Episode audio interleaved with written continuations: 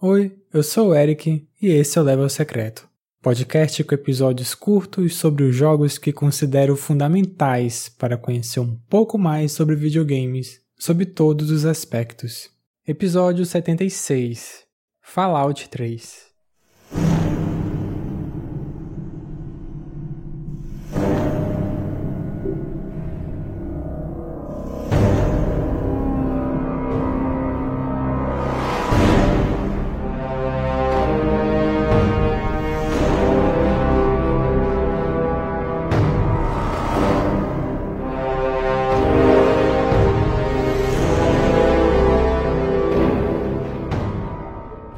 Fallout 3 foi lançado em outubro de 2008 para PC, PlayStation 3 e Xbox 360. Esse título marca a modernização da franquia, nos moldes de um Elder Scrolls no pós-apocalipse nuclear, a experiência jogável que Fallout 3 introduz se estende até a atualidade, com altos e baixos, conquistando fãs e também gerando gente que não gosta, sobretudo aqueles que admiravam o primeiro e o segundo jogo da franquia e se sentem órfãos do que era feito no início. A questão é que Fallout surgiu como a gameplay mais estratégica com a visão de cima. O grande trunfo era justamente o fator RPG mais acentuado, de haver uma interpretação de papel do personagem que o jogador controlava. A complexidade dos sistemas, mesmo com suas limitações técnicas, permitia o senso de agência das ações e escolhas interferirem nesse mundo e na jornada do personagem, em especial numa noção de imprevisibilidade das consequências diante das variáveis maneiras que se pode lidar com os desafios que se apresentam. Essa grande mudança do Fallout 3 se deve à falência da Interplay Entertainment, que passou os direitos da franquia para a Bethesda. O estúdio Black Isle, que fez os dois primeiros Fallouts, nessa época estava desenvolvendo uma possível sequência, com o nome provisório de Van Buren no estilo de RPG que estavam acostumados a fazer. Quando a Bethesda assumiu o controle da propriedade intelectual, eles começaram a fazer um Fallout 3 do zero, tornando-se o jogo que foi lançado em 2008. Os funcionários da Black Isle formaram nesse período a Obsidian Entertainment, que felizmente continua na ativa até hoje, só que nas mãos da Microsoft. Um dos jogos que o estúdio fez foi o Fallout New Vegas de 2010, que tem a mesma pegada do 3, mas há indícios de que elementos que foram feitos para o projeto Van Buren foram incorporados nesse jogo.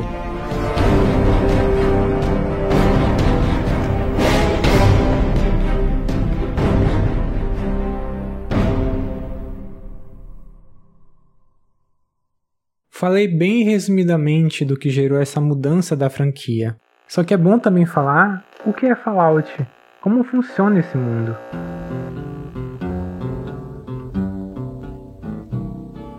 I don't want to set the world on fire.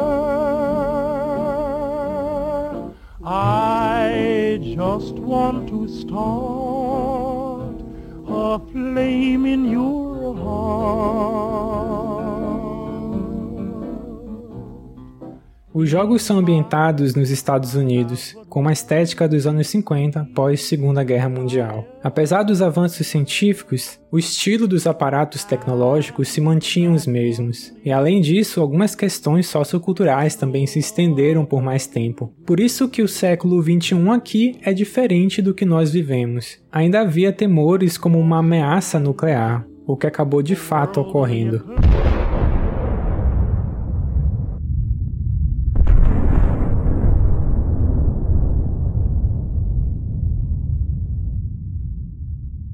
Diante de tanta disputa política pela falta de recursos, em outubro de 2077 ocorreu a Grande Guerra, causada especialmente pelo conflito entre Estados Unidos e China, mas que resultou em uma reação em cadeia na devastação nuclear do mundo, no colapso das estruturas sociais e governamentais, e tudo isso em apenas duas horas. A Grande Guerra foi um evento ridiculamente curto, mas suas consequências se arrastaram por centenas de anos à frente. Como em Fallout a gente explora os Estados Unidos, vimos como o país se tornou um grande deserto, com a radiação ainda presente. Esse cenário ocasiona miséria, fome e doenças na vida dos que sobreviveram, além da aparição dos monstros mutantes que encontramos nos jogos. Nos Estados Unidos, alguns grupos de pessoas conseguiram alcançar segurança nos vaults, que são abrigos subterrâneos. Apesar desses ambientes serem seguros diante da vida hostil que se encontra na superfície, além da questão do confinamento, poucos desses abrigos serviam ao propósito de dar segurança a essa população. Muitos desses vaults tinham objetivos perversos. Uma parte secreta do governo estadunidense usou cada um desses abrigos como um modo de experimento social, o que era para ser um projeto de salvar a humanidade, escondia uma série de câmaras de testes, que inseriam grupos de pessoas dos mais variados cenários, a fim de entender como eles se comportariam.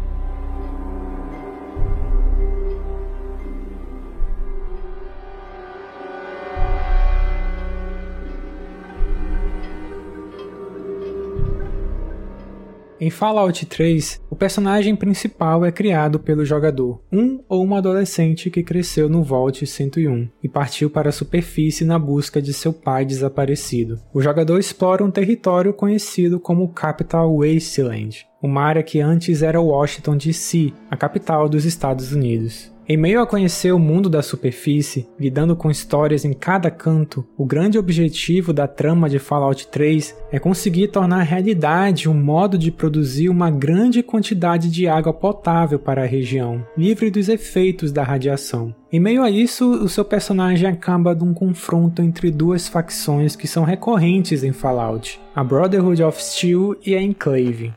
A Brotherhood of Steel, ou Irmandade de Aço em uma tradução livre, é o grupo mais presente na franquia. Tanto é que a armadura icônica de Fallout que a gente costuma ver são deles. A Brotherhood of Steel é uma ordem militar que surgiu após a Grande Guerra e tem o objetivo de preservar a tecnologia avançada que havia até então, regulando o seu uso. Eles têm uma influência no território que era os Estados Unidos. E a Brotherhood of Steel que a gente encontra em Fallout 3 é um grupo que se separou da sede principal, do sul da Califórnia. Inicialmente, eles foram à costa leste numa missão de recuperar tecnologias na antiga capital do país. Nisso, descobriram uma arma interessante que fez com que se estabelecessem no lugar. Somado a isso, surgiu um ímpeto de lidar com uma espécie de supermutantes que descobriram na região. A outra facção importante aqui é a Enclave, que se autoproclama a continuação dos Estados Unidos, originado de uma parte secreta do governo pré-guerra. Se lembram quando eu falei do propósito perverso dos Vaults? Então, é esse mesmo pessoal, eles foram permanecendo ao longo dos anos e são originados de figuras políticas, militares e corporativas de alto escalão. A Enclave ficou em isolamento após a Grande Guerra, e nisso acabou despertando um sentimento ultranacionalista, a ponto de enxergarem os habitantes da superfície como não americanos e sim mutantes inferiores adequados apenas ao trabalho escravo ou mesmo serem logo exterminados. A Enclave, que é encontrada em Capital Wasteland, é um grupo remanescente que saiu da costa leste após os eventos do Fallout 2.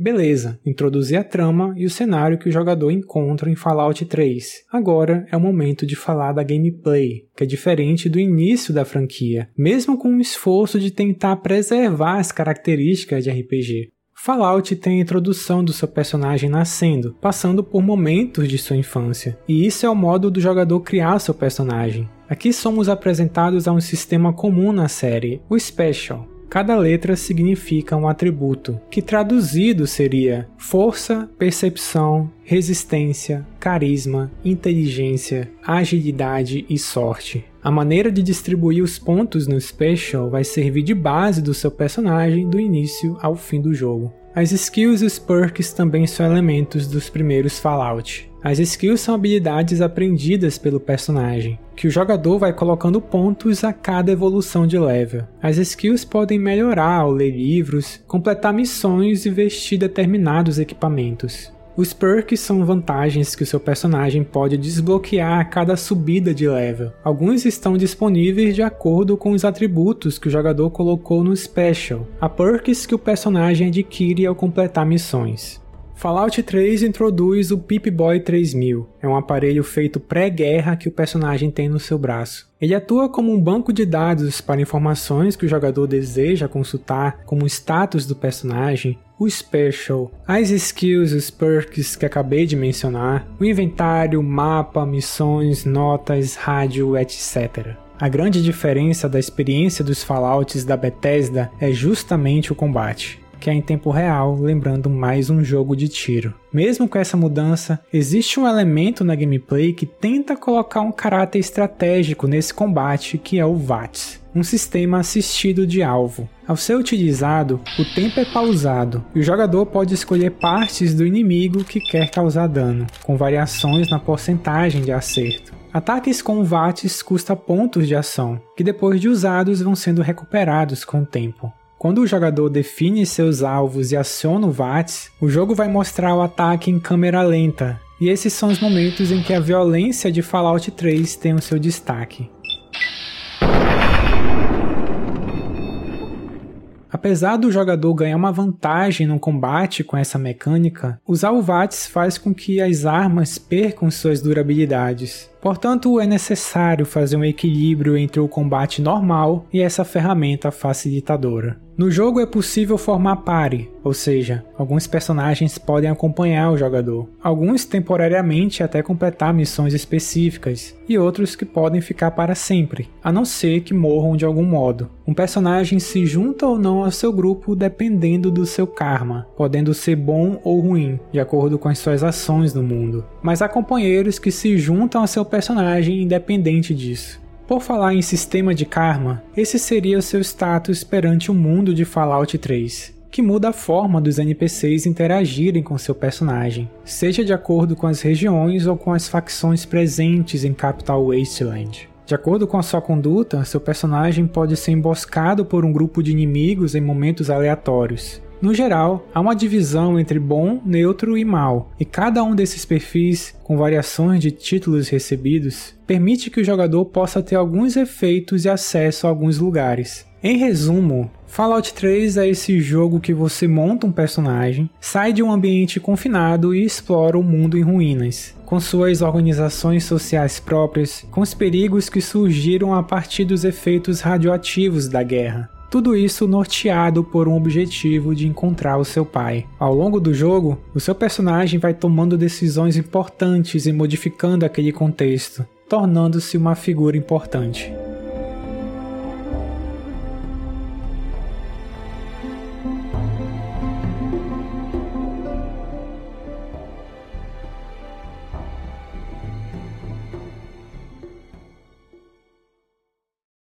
O fator de ação que se tornou mais presente aqui fez com que o Fallout 3 atraísse a atenção de um público mais mainstream. Diante da complexidade de seu mundo e sistemas, Fallout 3 foi considerado um jogo ousado para a época. O que é bastante criticado a partir daqui na série tem muito a ver com o roteiro, no que diz respeito à resposta do mundo às ações do jogador, sendo a grande questão nesse Fallout, em particular, um direcionamento do jogo aos seus desfechos, como um maniqueísmo das principais facções rivais. Diante do que falei anteriormente, é muito mais fácil ficar ao lado da Brotherhood of Steel do que a Enclave, que é um grupo claramente fascista. Agora entra uma questão de como que alguém pode ser apresentado a um jogo desse. Existe a pessoa que teve o seu primeiro contato com Fallout e tem aquela que já possui uma bagagem de experiência com os títulos da Interplay ou algo similar como um Planescape Torment, Baldur's Gate, etc. Eu digo isso pelo seguinte, eu joguei Fallout 3 depois do Breath of the Wild, ou seja, 10 anos depois do seu lançamento. Vale ressaltar que eu não gosto de Skyrim. Já havia tentado jogar umas três vezes e nunca clicou. Porém, pelo meu gosto de pós-apocalipse nuclear e já gostando da premissa da série, queria dar uma chance para Fallout. E diante de tudo isso, comprei essa história realmente me senti imerso nesse mundo. Todo o direcionamento inicial de sair do Vault e ter contato com essa superfície sem saber o que encontrar foi muito engajante. Havia um sentido norteador da aventura, mas cada desvio consistia em conhecer mais desse mundo, saber como sobreviver nele através da mais simples coleta de recursos, fora a maneira que a evolução do personagem acontece. Não mencionei o Breath of the Wild à toa. Com isso, eu mostro para vocês que dá para ter uma noção de que o sarrafo estava lá em cima. No quesito exploração, temia muito que Fallout 3 apresentasse as coisas que acabaram deixando esse gênero de mundo aberto tão enfadonho para mim. Que é, em geral, o fato desses jogos parecerem mais tarefas a serem completadas do que de fato entregarem um senso de descoberta. Um pequeno detalhe que Fallout 3 me encantou é que, por mais que o jogo me informe o nome de um lugar no mapa, ele não dizia o que tal local significava em gameplay. Esse ponto podia ser qualquer coisa, eu só iria descobrir quando entrasse lá. Uma fábrica abandonada poderia ser um acampamento de bandidos, poderia apresentar uma nova criatura, poderia ter uma nova arma, poderia ser um lugar interessante em lore, ou simplesmente não podia ter nada, mas haveria um senso de descoberta. No caso dos jogos de mundo aberto que nos acostumamos, cada área tem um ícone que representa um tipo de atividade ou recompensa padronizada que o jogador vai encontrar. E isso mata a materialidade do mundo que nós estamos interagindo, deixando muito clara a sua artificialidade. O irônico disso é que é tão comum esses jogos gigantes serem vendidos como algo imersivo, principalmente através dos gráficos e de sua escala. Só que a padronização é tão aparente que logo o vínculo que poderíamos ter com o tamanho trabalho de elaboração desse mundo acaba despertando zero sentimentos. Então, no caso de Fallout 3, mesmo que ele tenha essas críticas que mencionei, da resposta do mundo não ser tão boa, para mim acabou ficando no meio termo e consegui me jogar nesse mundo. Algo que não aconteceu no New Vegas, por exemplo. E mencionar isso vai deixar algumas pessoas que estão ouvindo chateadas. Mas me sentir solto demais em um jogo, com um propósito norteador da trama ser algo tão pouco impositivo, me faz pensar que o mundo é um playground para testar como meus atributos e escolhas vão se relacionar com as coisas. Uma espécie de laboratório que vou experimentando causas e consequências. Isso tudo, obviamente, entra na questão de gosto. Por favor, se alguém não entender isso, pelo amor de Deus. E a questão de gosto tem a ver com nossas bagagens de experiência, na alfabetização com gêneros de jogos, com linguagem audiovisual, ou simplesmente é algo que surge do nada e nos cativa por acharmos da hora. Fallout 3 é uma daquelas experiências que me ensinou um pouco mais o que me faz gostar de determinados jogos em vez de outros. E isso é importante dizer, até para se livrar de um sentimento de culpa por não conseguir gostar mais de outras obras aclamadas. Dito tudo isso, não tem como menosprezar as horas que passei explorando esse mundo pós-apocalíptico, com essa história que no fim pode ser tão engessada, mas a jornada acabou sendo significativa. E é isso que no final importa.